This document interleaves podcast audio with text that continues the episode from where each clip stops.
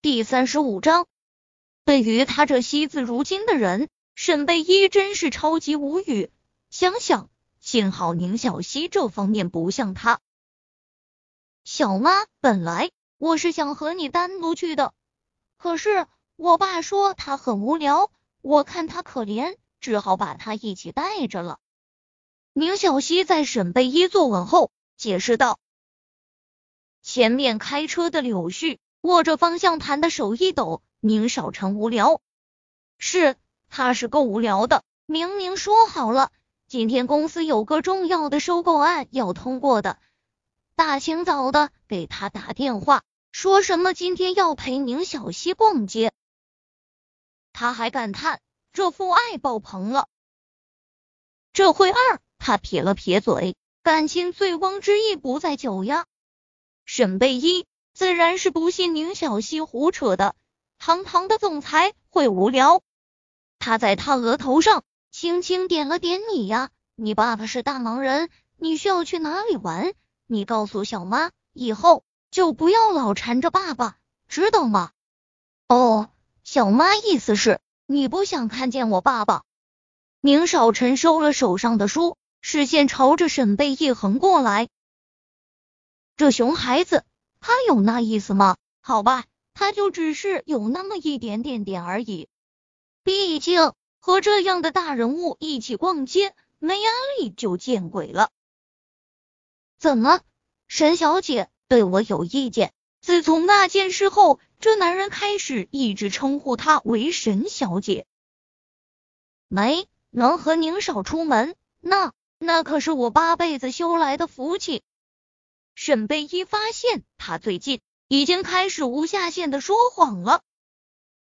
可是人家那眼神，他能有下限吗？那就好。对于他的回答，宁少臣勾了勾唇，似是非常满意他的回答，视线重新放在了手中的书上。对于他的不要脸，沈贝依觉得自己也算是又一次的见识了。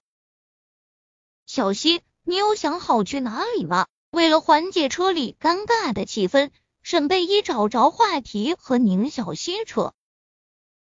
去给我，还有我爸，还有你买衣服，好不好？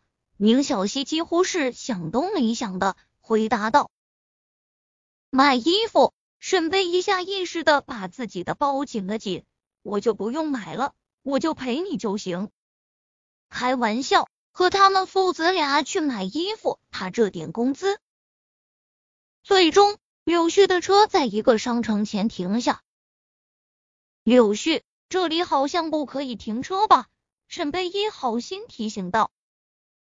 柳絮转头看了他一眼，微笑：“沈小姐，自家门前没事。”他说云淡风轻。沈贝依咽了咽口水，下车。看着眼前的景象，他张了张嘴，却最终什么都说不出来，眼里都是震惊。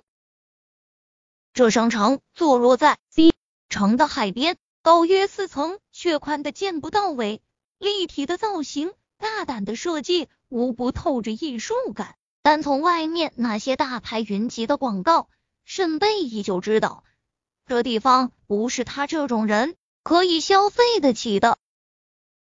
忍不住的低头看了看自己身上的行头，顿觉寒酸。不过好在心无所求，倒也坦然。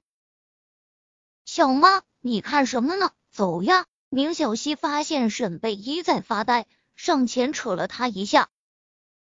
小溪，你爸可真有钱，听柳絮那口气，这点家产怕只是人家的冰山一角。宁小溪歪着头。看着沈贝依小妈怎么样？有没有爱上我爸？沈贝一顿，这孩子锲而不舍的性格倒是赞赏，摇头不要再乱说了。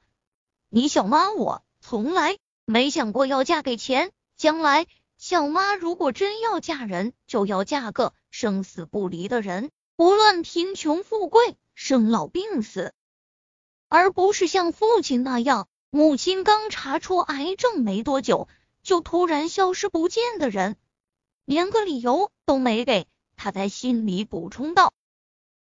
前方不远的宁少臣身子微微一颤，